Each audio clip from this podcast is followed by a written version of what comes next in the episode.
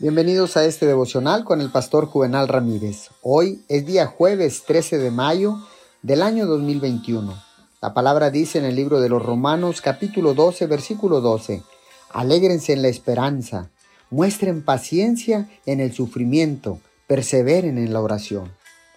La esperanza y el cinismo no pueden coexistir.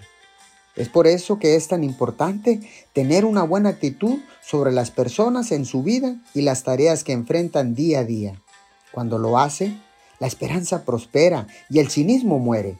Si le dice adiós a un espíritu crítico y a una actitud de queja, descubrirá un nuevo y emocionante nivel de gozo.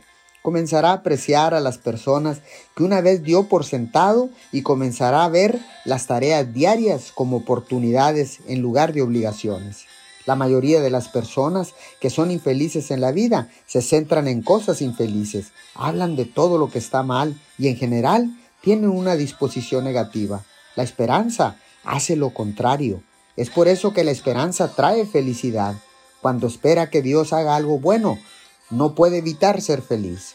Gracias Señor, porque enviaste a tu Hijo amado. Él es nuestra esperanza de gloria y queremos encontrar felicidad porque sabemos que la esperanza en Cristo trae felicidad. En el nombre de Jesús. Amén y amén.